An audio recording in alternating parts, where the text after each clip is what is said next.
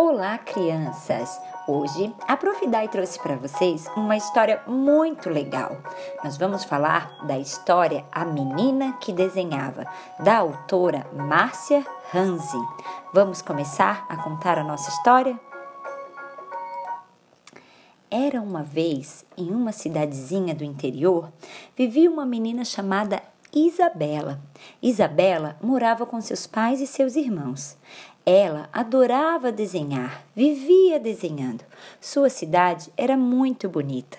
Tinha um parque cheio de árvores, pássaros e um lago com muitos peixinhos coloridos. Isabela adorava a natureza que havia à sua volta. O céu de lá era de um azul tão azul, mas tão azul, que afrontava com aquelas nuvens tão branquinhas. E o ar o ar dava gosto de respirar, de tão puro. O céu de lá era de. Ó, não sei o que aconteceu. Tá gravando. Ah, merda. É porque eu acho que tu mandou mensagem veio pra frente.